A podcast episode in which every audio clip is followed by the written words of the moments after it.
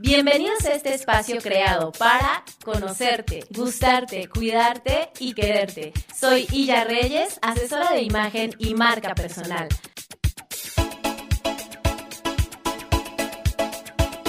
Prepárate para escuchar todos los tips de moda, belleza y estilo de vida que tengo para ti. Así que manos a la, moda. A la moda.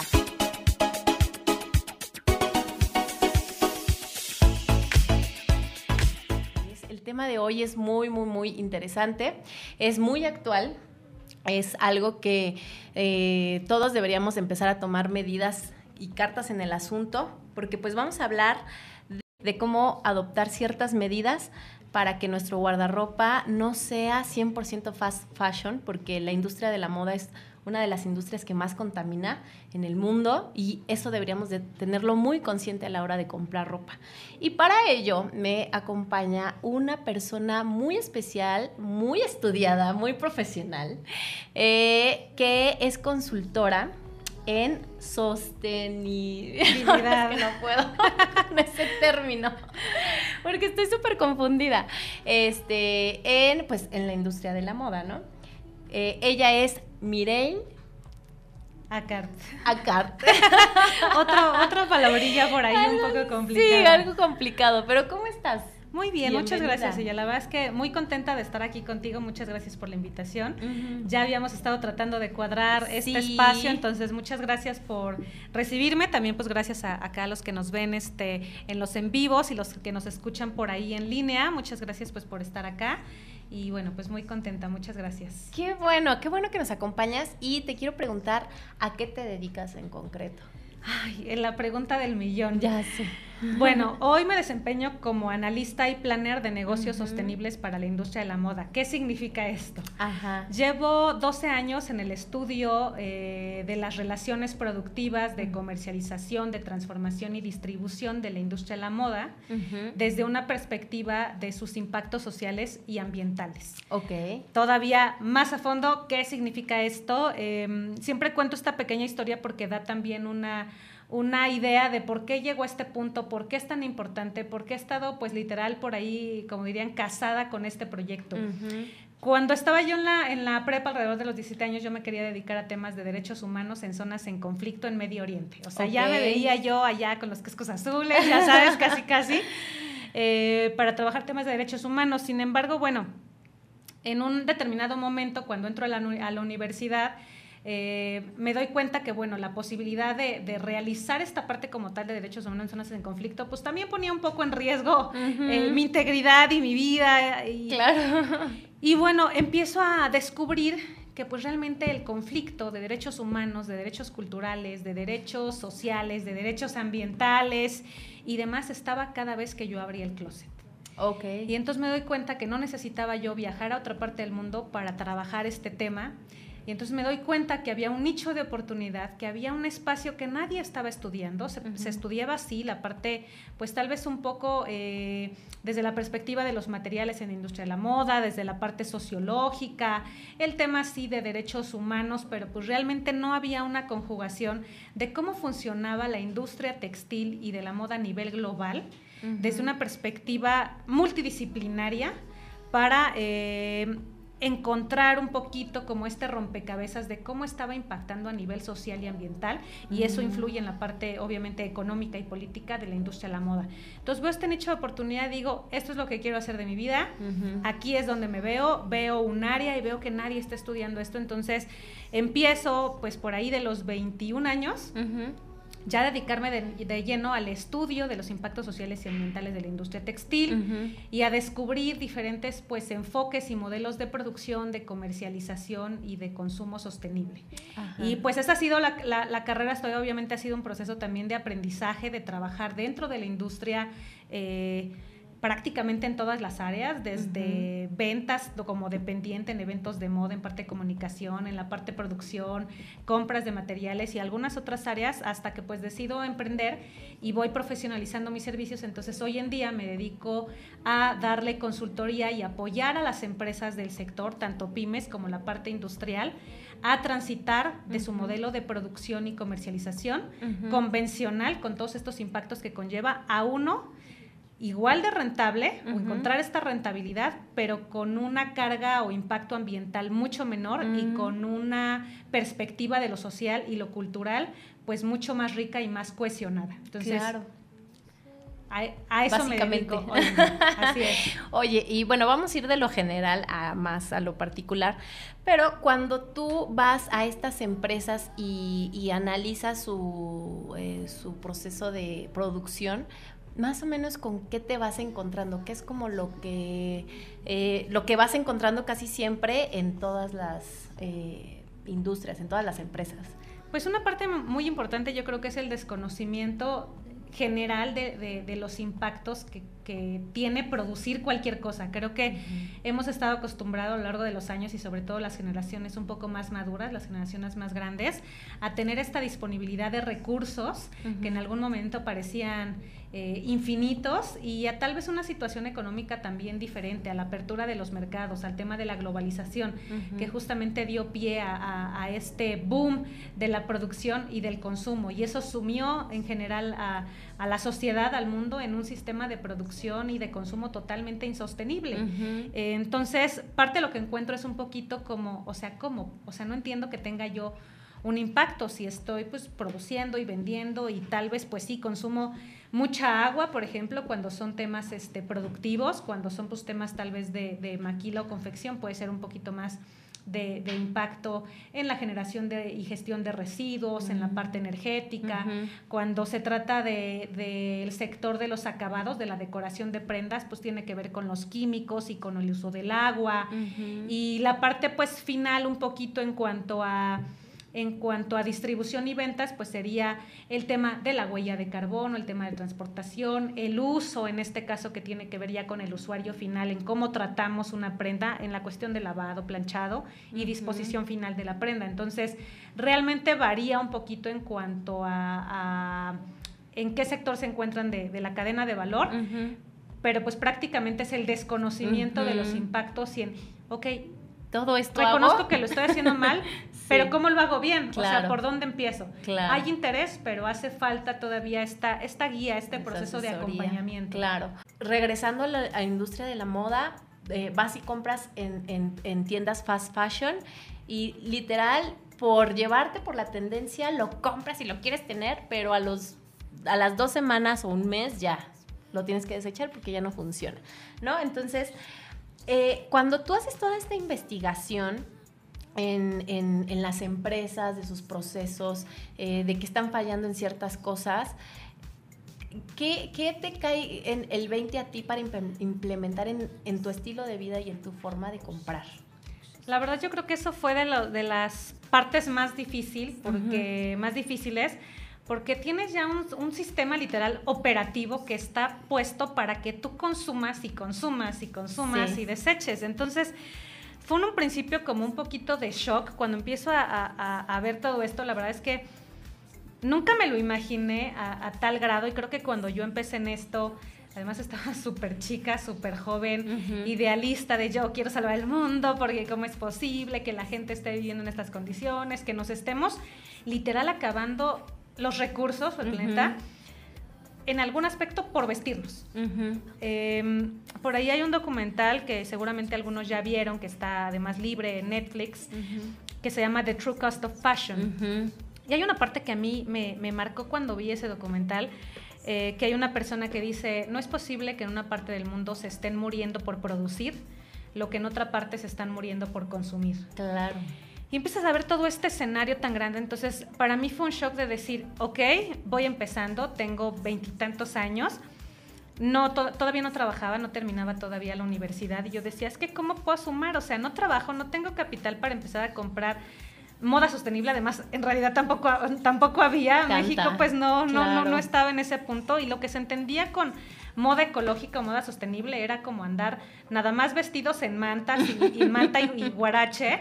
Eh, o ser como medio hippie y todo este rollo. Entonces yo decía, es que, o sea, no va por ahí, o sea, sí es una tendencia y sí es una parte que fue muy importante en esa época en realidad, pero que ya la actualidad obviamente se va, se va retomando y se va actualizando el concepto y creciendo y haciendo mucho más robusto, mucho más ad hoc. Eh, también a los tiempos y entender que, que pues no iba por ahí el tema de, de lo ecológico, lo sostenible, ¿no? Entonces, la verdad es que para mí sí fue un shock. Yo dije, bueno, hay una frase que ahora utilizo mucho por, eh, justamente en las, en las conferencias en general, que es, más vale la acción imperfecta que la perfecta inacción. Entonces yo dije, no importa con lo que me sume, con lo que yo pueda iniciar y lo que yo pueda hacer, creo que lo mío era, ok, pues yo estoy empezando a abordar este tema desde la investigación, esto es lo que puedo hacer. No me puedo dar el lujo hoy de, de comprar algo sostenible o ecológico, uno porque no había práctica, o sea, si ahorita en 2020 apenas vemos marcas que están trabajando con materiales y que traen el concepto de sostenibilidad, bueno, en 2003, este, 2007, una, estos años por ahí, pues había muchísimo menos, ¿no? Y, el costo de lo que encontraba era altísimo. Entonces yo decía, no puedo costear esto, ¿qué puedo hacer? Bueno, pues voy a empezar con lo que puedo hacer, ¿no? Usar la ropa que tengo, invertir, o sea, menos o gastar menos en esta parte y, mandar remendar, reparar lo, que, lo que tengo, darle una segunda vida. Eh, empecé a contemplar el tema de los esquemas de segunda mano. Eh, y, bueno, la verdad es que fueron historias de, complicadas de cómo transitar hacia esto y también pues en mi casa, ¿no? De que, de que entendieran que estaba yo llevando un proceso y, y al final pues ha sido, ha sido difícil, no te puedo decir que hoy a la fecha soy 100%, eh, o sea, uno no hay nada 100% ni ecológico ni sostenible, toda actividad humana conlleva un impacto. Claro. O sea, estar aquí conlleva un impacto porque estamos utilizando energía, respirar, ya estás emitiendo CO2, o sea, no se trata de ser como tan intenso de irte al lado opuesto, se trata sí de darle la importancia que merece porque sí estamos en una situación de una emergencia climática, simplemente lo estamos viendo ahorita, el, estos días de calor, frío, intenso y que se espera que estas temporadas sean las más calientes en, ya alrededor de 50, 70 años. Em, los fríos que, que hemos tenido, el descongelamiento de los polos, la situación que estamos viendo en la actualidad sí es de alarmarse, o sea, sí es de tener, ok, esto está pasando, es importante, hay que ser un tema prioritario, pero no es ser extremista de, este, pues ya irte así de, ya nunca voy a comprar nada y ya no esto y voy a dejar todo y porque tampoco va por ahí, también perjudicamos una economía y si no tenemos economía tampoco hay recursos, tampoco hay para mantener este tipo de estructuras, ¿no? Entonces, bueno, sí ha sido complicado, pero la verdad es que creo que me he ido adaptando bastante bien. Eh, poco a poco he ido transitando en mi estilo de vida en temas, por ejemplo, la verdad es que me encantan los temas de segunda mano, consumir diseño mexicano, y eso tiene que ver que no necesariamente tiene que ser una materia o una fibra eh, natural, sí es lo recomendable, pero si no tienes esas posibilidades, aún así utilizar una materia prima sintética nacional, ya estás contribuyendo con una parte de, reducir la huella de carbono, el impacto, el dar trabajo también, eh, ahora sí que mantener la estructura de la economía en México. Entonces, es ir aprendiendo un poquito por dónde ir jugando. Los productos, pues sí que utiliza el maquillaje, pues siempre son de también empresas que tienen menor impacto ambiental, que no tienen químicos ni dañinos para la salud humana ni para el ambiente. Eh, pero siempre he dicho, bueno, mi chamba es la comunicación, la investigación y desde ahí pues estoy empujando con, lo que yo puedo para que también los sectores productivos pues puedan trabajar y transformar. Entonces, sé que en algunas cosas no lo he logrado, pero no me consterno. Creo que simplemente de ocuparse, hacer siempre lo más que puedes. Claro. Y cuando cumplas esa meta y lo puedas dominar, entonces te vas a otra. porque uno quiere hacer 100 cosas y, haces todo mal, ¿no? Claro, claro. Y yo creo que también eh, ya ahorita en la actualidad ya surgieron muchos, como tú dices, mercados de segunda mano, eh, por así decirlo, a lo mejor trueques, ¿no? Donde tú llevas tu ropa y a lo mejor ahí también puedes ir escogiendo otro tipo de ropa que también eh, le puedes dar una segunda vida, pero que la otra persona está dando la oportunidad para que otras personas la, ocupen. Eso, eso lo he visto también mucho en, la Roma. Y creo que poco a poco era algo que, también platicaba hoy con un socio en la mañana. Estamos regresando a lo básico, ¿no? O sea, creo que eh, en estas últimas décadas eh, hemos tenido un impacto o sea, con todo lo que, con todo lo que hacemos hemos impactado tan, tan, tan feo al, al ambiente, ¿no? A nuestro planeta, que estamos buscando otra vez regresar este, a lo básico, regresar a lo, a lo natural, regresar a lo orgánico, y es una tendencia muy fuerte. Pero, ¿qué, eh, de, estas, de estas medidas que se han venido como dando, que era lo que platicaba al principio del bloque, de ya no uses bolsas, este, ya no compre eh, los popotes y tal, ¿en realidad sí, sí estamos ayudando al planeta con esto desde tu punto de vista o...? O sea, toda medida va a tener un impacto positivo. Sin embargo, eh, de transformación. Sin embargo, creo que tenemos que, focalizar en que ahora pues también se ha convertido en un espacio mercadológico y que ahora abundan las bolsas estas como las que dan en el súper. Sí, de manta. Pues ni de manta, que también son de, ah, petróleo, pero diferente, de poliéster, que además están mal cocidas, entonces le avientas ya cuatro litros de leche y pum, ya, se fue, ¿no? Por ejemplo. y entonces la gente lo vuelve a tirar y a la próxima vez que va al súper se le vuelve a olvidar la bolsa y entonces la vuelve a comprar y entonces realmente el tema está en que aprendamos a consumir y aprendamos a producir. O sea, uno, producir menos y producir menos no, no quiere decir que va a haber menor rentabilidad porque muchos de los productos que actualmente se producen hay una eh, sobreproducción y lo que uno lo que no se vende pues usualmente se va a, los vertederos o se incinera y entonces ahí realmente se está perdiendo una cantidad económica bastante grande. Y por otro lado, pues también lo que va a los puntos de venta y tampoco se comercializa, y que no retorna porque trae algún daño, alguna falla, pues también se convierte en otro residuo. Entonces tenemos que aprender a producir menos y producir mejor. El problema no es como tal la bolsa de plástico, es la cantidad y la calidad. Y la calidad, que no te duran absolutamente nada. Pero ¿cuántas veces podemos reutilizar esa bolsita de plástico si tuviera una calidad diferente? Por otro lado, em, bueno, decían por ahí algunos, bueno, sí, vamos a regresar al papel. Y sí, la tala de árboles. Sí, pero hay que también entonces empezar a ubicar qué tiene menor impacto ambiental, si la generación de una materia prima a partir de los hidrocarburos o eh, una materia prima que puede venir de bosques certificados que traen un proceso de resiliencia, de recuperación de la tierra para poder estar produciendo. Entonces son varios elementos que hay que considerar, pero sí lo importante está en pensar en que tenemos que, lo que se produzca tiene que ser mejor, no con esta obsolescencia programada de me dura, en dado caso de la ropa, me dura dos puestas y ya se me abrió la costura, o me dan una bolsa que no me aguantó ni tres cosas que traía ahí, o estas tote bags que todo el mundo da ahora, o estos portatrajes que te dan en la tintorería que ahorita también están cambiando y que también prácticamente son desechables. Entonces, no se trata de sustituir por sustituir o hacer reventa e incrementar los costos de, bueno, si ya no vamos a tener popotes, ahora ya salió la industria, los popotes más cool de acero y los popotes, a ver quién trae el mejor popote más fashion, ¿no? Sí. Entonces, también va por ahí, no hay que abusar, no hay que abusar de este momento para producir otro tipo de cosas que también se convierten en otro impacto, sino utilizar uno, lo que ya tenemos. No hay nada más sostenible que lo que ya está hecho. Okay. La ropa, los productos, este, el topper feo rayado que tienes en tu casa que no te quieres llevar al súper porque qué pena y compras uno nuevo para que te den ahí. O sea, esta parte no lo más sostenible de lo que ya está hecho, entonces aprender a, utilizarlo y consumir. Bueno, yo tenía esta duda, a lo mejor no muchos la tienen, pero yo sí la tenía. y me gustaría saber cuál es la diferencia entre sustentabilidad y sostenibilidad. Ay, el vocablo también, el concepto del millón. Ajá. Mira, la verdad es que siempre, siempre lo, no solo lo digo yo, sino lo dicen también ya varios conferencistas. Eh, para fines prácticos, generales, puedes utilizar un concepto u otro. En Europa se ha utilizado mucho más el término sostenibilidad y en México y América Latina el término sustentabilidad.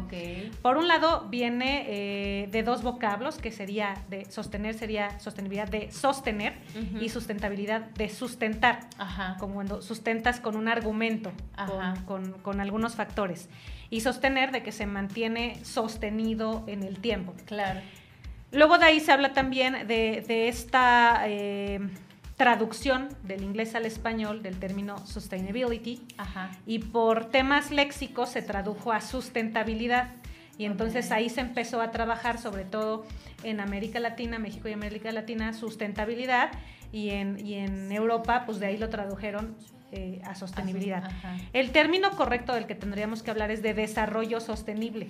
Okay. Que es el desarrollo que se mantiene en el tiempo con diversos factores, pero que es sostenido. Más que sustentabilidad, sin embargo, también la sustentabilidad que habla de sustentar o, sosten, o sí, sustentar, en este caso con argumentos, con elementos, podría ser, por ejemplo, una empresa sustentable, porque se sustenta con diferentes acciones y actividades y políticas y eh, gente y recursos y demás pero el término correcto sería hablar de algo que se sostiene un modelo, en este caso un sistema que se sostiene en el tiempo, que se mantiene y que es perdurable. Entonces de ahí lo correcto sería hablar de sostenibilidad, aunque para algunas percepciones muy particulares, como, como las empresas, hablaríamos de es una empresa sustentable. Claro. En realidad es entrar como en mucho conflicto a veces de cuál es el término correcto cuál uso para esto y para otro. Entonces siempre se ha hablado de que para fines prácticos es indistinto porque se ha utilizado de una manera y otra dependiendo del lugar geográfico en el que te encuentres. Sin embargo, si podemos ir hablando ya en México y en América Latina de sostenibilidad, es más correcto por lo que se espera por el término de que es algo sostenible y durable en el tiempo. Entonces, okay. por ahí cabrían estas diferencias. Oye, y entonces para tener, bueno, eh, que no se hace de la noche a la mañana, ¿verdad? Pero para empezar a tener un, un guardarropa sostenible, ¿Cómo, cómo, cómo, le empezamos a hacer? ¿Por dónde buscamos? Ya hablamos un poquito de, eh, de que hay estos mercados de segunda mano, pero ¿qué otras opciones tenemos como para empezar a adoptar estos? Sí, yo creo que sería también importante este, que, que los consumidores entiendan que tener un guardarropa sostenible no quiere decir que todos ya nos vamos a vestir toda la vida de segunda mano, porque hay gente que naturalmente tiene una cierta versión a, ¿cómo voy a poner algo que alguien ya se puso? Yo siempre digo, bueno, pues no nos estamos prestando o pasando el cepillo de dientes. Es un textil que se lava, que hay jabón, que tiene incluso condiciones mucho más... Eh, salubres que, que, la ropa que encuentras nueva en la tienda, que pasa por una cantidad de manos y por cantidad de lugares, desde el lugar que se produce y que a veces, en este caso, sobre todo de las marcas de fast fashion que, provienen a veces pues de algunos otros países, sobre todo del sudeste asiático, pues hacen un viaje transatlántico. Entonces, imagínate toda la cantidad de lugares por los que pasan. Yo nomás les preguntaría, ¿sales a la calle? Ya sea que saludes, toques algo, traes dinero, haces 20 mil cosas, llegas a tu casa y a veces te lavas las manos y sale muy negra. Imagínate la, ropa que además pues también absorbe, uno no sabe en dónde estuvo y por dónde pasó. Claro. Entonces hay que perderle el miedo al tema de la ropa de segunda mano porque pues la gente lo lava, tú lo puedes lavar y entonces ya está limpio y te lo pones. Entonces hay que perderle el miedo a esta parte. Ajá. Em, Sí, lo más sostenible es lo que ya está hecho, entonces por esta parte es bueno, uno, utilizar lo que ya tenemos en el closet.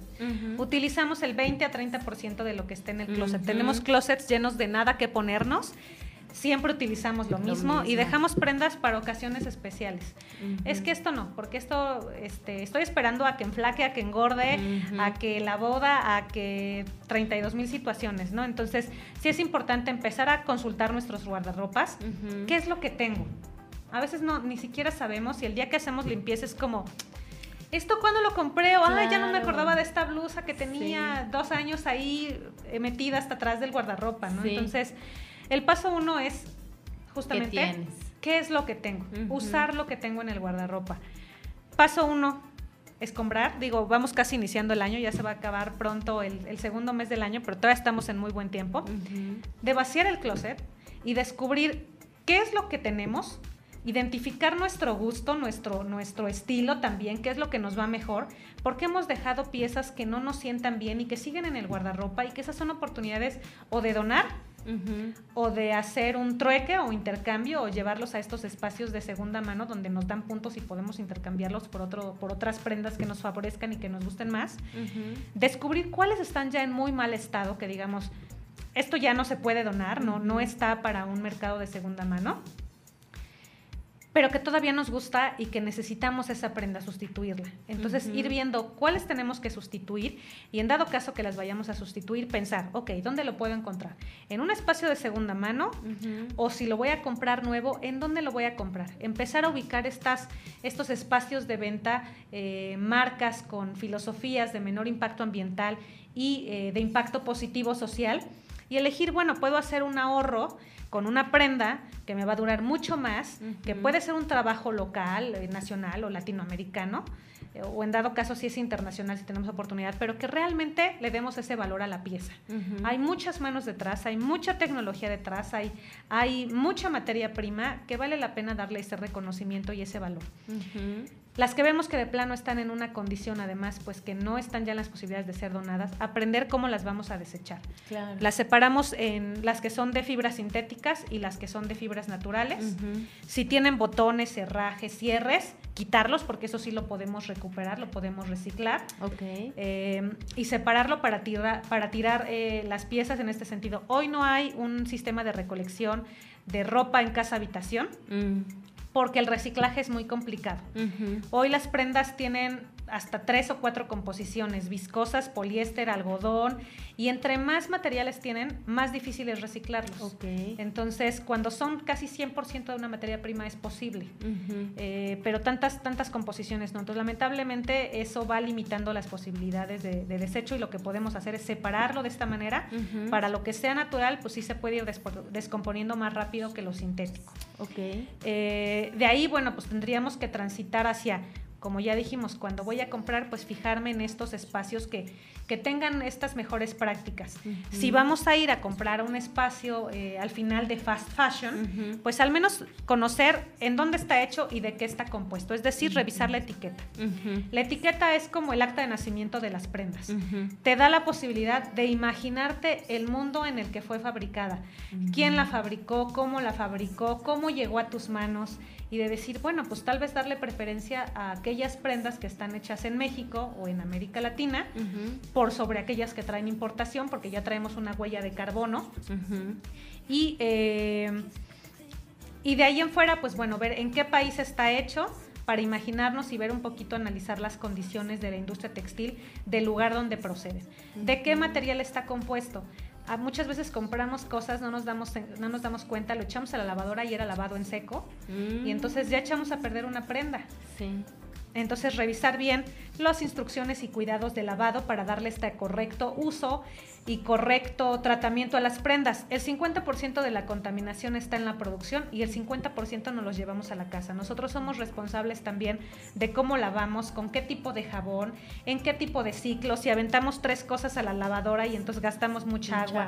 si utilizamos jabones que no son biodegradables y que contaminan eh, cuerpo de agua, si eh, compramos prendas, a veces tenemos estas prendas que se destiñen. Y ya pintaste las demás. Y ya pintaste las demás o además es un químico que se está yendo a los cuerpos de agua y que también tú lo estás absorbiendo. La piel es el órgano más grande que tenemos y por ahí hay un dicho que si no te lo puedes comer, no te lo debes poner, ¿no? Eh, absorbemos todo lo que nos ponemos. Entonces, muchos de estos químicos, a veces que traemos alergias, es por la cantidad de químicos que traen eh, y por el tipo de detergentes que estamos usando. Ajá. Equivale lo mismo el gasto energético de la plancha si planchamos una, una prenda que 50. O sea, el tiempo del gasto energético al conectar la plancha es grandísimo. Entonces, esto que hacían las mamás, pues a veces o, o antes de, de, lavo y plancho todo y dejo todo planchado, es mucho más eh, eficiente que nada más, ir, planchando. de una en una, en una, en una, por el gasto de, de, energía que se utiliza al momento que planchas. Entonces hay que contemplar todos estos elementos para tener un guardarropa durable, sostenible y responsable. ¡Ay, wow! No, no, no, ya tomaron nota. Oigan, tienes que ser consciente de mil cosas, de, de materiales, de, de, lo que tienes en tu closet, saber cómo combinar para armar eh, muchos outfits. Que no está mal, ¿eh? Ajá, pues, o sea, es, esta, es, esta, concepción de, de, justamente esta frase que dijiste de, ay, es que ya te ves como retrato y a uno le da, le da pena repetir prendas porque traemos esta concepción de, pues que no tiene más ropa para ponerse o eh, que, quieres tener más prendas porque pues naturalmente en algún punto con este, con este tema... Eh, con este tema de, siempre querer más y tener más, pues nos ha obligado a tener closets pues, llenos y que a veces usamos poquitas cosas y, luego ya queremos cambiar otras y entonces nos quedamos con lo que tenemos. Entonces yo siempre les digo, bueno, a mí sí me ven de repente en las fotos de las conferencias, a veces algo creo que llevo varias conferencias ya con un blazer amarillo que tengo que me encanta. y les digo, la verdad es que no me da pena. No me da pena porque uno, pues me gusta mucho cómo se me ve, me gusta ese blazer. Y es utilizarlo hasta que termine su ciclo de vida, su vida útil, tal cual estaba diseñado. Claro. Si después se daña, pues puedes hacer uno tres cuartos, puedes sacar un chaleco, una parte frontal. O sea, la idea es darle, darle un segundo uso y dejar de pensar esto de, que tenemos que tener cantidades grandes de guardarropa. Realmente cuando tú conoces tu estilo empiezas a aprender qué es lo que te vas a poner, cómo lo vas a usar y empiezas a elegir mejores prendas de mejor calidad. Exacto. Y casi siempre aparte casi siempre usas las mismas cinco prendas y todas son oscuras, así que más bien hay que aprender cómo combinar nuestro guardarropa y qué más ponerle de acuerdo a nuestro estilo. Y bueno, pues tenemos una pregunta de Lilia. Eh, Lilia Iniestra, mi, mamá es mi mejor fan, oye, mi mamá siempre siempre trata de escucharnos, siempre le toca por los horarios, pero qué, pero qué linda que nos está este, escuchando y que cada vez está más interesada también en estos temas que antes no me entendía muy bien. Era como, ¿y a qué se dedica tu hija? No sé muy bien, pero tiene que ver con algo ecológico en la moda. Y ya, y ya ahora la verdad es que ya lo entiende bien y me gusta mucho que pregunte. Bueno, ella pregunta que aparte de la tela de piña, ¿qué otros tipos hay que son accesibles, actualmente? Muy bien, mira, esa es una muy buena pregunta, la verdad.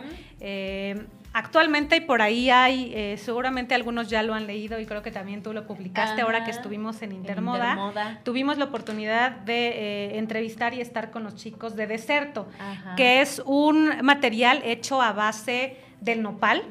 El nopal se tritura y al final queda una especie de pasta que se mezcla con, una resina que se convierte al final en una especie de piel. Ah. Y entonces, eh, como la piel de piña, la piel de piña... Eh, que tradicionalmente hoy en día está comercializada sobre todo en España por una empresa que se llama Piñatex, eh, que ha utilizado justamente el bagazo de la piña para convertir este material en un tejido y darle una, un uso a algo que se convertiría en un residuo.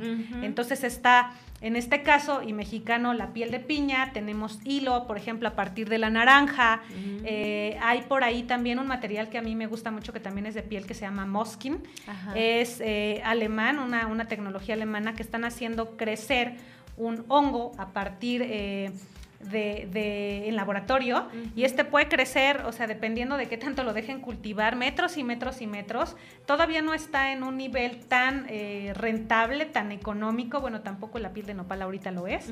A comparación, por ejemplo, pues de materiales como el poliéster, que es bastante económico. Sin embargo, bueno, está esta piel de mosquín, está lo de la piel de piña, lo de la naranja, de coco, que bueno, eso ha sido bastante ya tradicional.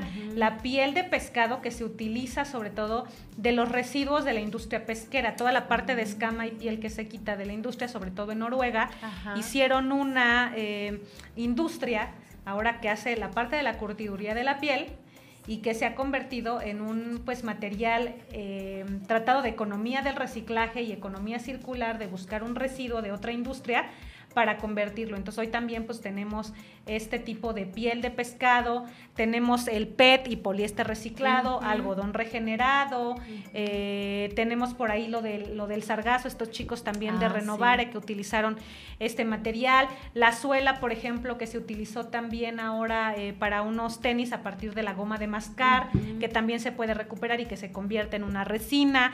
En cuanto a accesibles, me iría, yo creo, ahorita por algunos materiales como son el, PET reciclado y el poliéster y algodón regenerado. Ahorita eh, finalmente es de los, de los materiales más eh, económicos y producidos a nivel nacional. Y le daría pues también la oportunidad a algunos otros materiales que yo pondría un poquito el dedo sobre el renglón. Eh, también hay polímeros de, hechos a base de la caseína de la leche. Y oh. es un tejido bastante noble que se utiliza para interiores, para calcetería, eh, que también puede haber un proceso que es muy similar a la seda. Entonces, bueno, cantidad de materiales hay, muchísimos. Eh, yo creo que el chiste un poquito es por ahí, que se empiecen a consumir para que haya mayor demanda y, en ese sentido pues la oferta también empiece a, producirlos y bajar para encontrar un equilibrio. Pues muchísimas gracias, mire, la verdad que nos has iluminado, eh, porque este tema es muy interesante y ya no podemos andar por la vida inconscientes comprando a diestra y siniestra, teniendo un closet irresponsable, ¿no? Irresponsable con, con nuestro medio ambiente. Entonces, te voy a invitar para una siguiente ocasión porque creo que nos quedó todavía mucho tema de qué platicar. Y eh, bueno, pues sigan en, redes sociales a Mire, que es qué es que es arroba ethical fashion space, a ver si por ahí lo podemos, este... Lo, vamos a, te vamos a etiquetar. Exactamente, poner por ahí, y así me encuentran, bueno, en, Twitter, en Facebook y en Instagram, y con mi red personal, que sería mi nombre, que también es un poquito complejo, Mireil-ACQUART, ACART, eh, también en Instagram este, y en Twitter. Perfecto. Te vamos a etiquetar en todos los posteos que, que hagamos este, de este programa. Y muchas gracias por habernos escuchado. Espero que les haya gustado mucho. Muchas gracias, Mire, muchas por habernos este, ilustrado. y pues bueno, les mando un beso y que tengan una excelente tarde. Bye bye.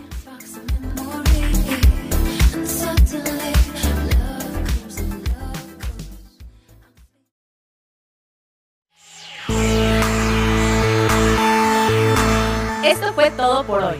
Recuerda, siempre puedes conseguir lo que quieras si te vistes para ello. Nos escuchamos en el siguiente programa. Hasta pronto.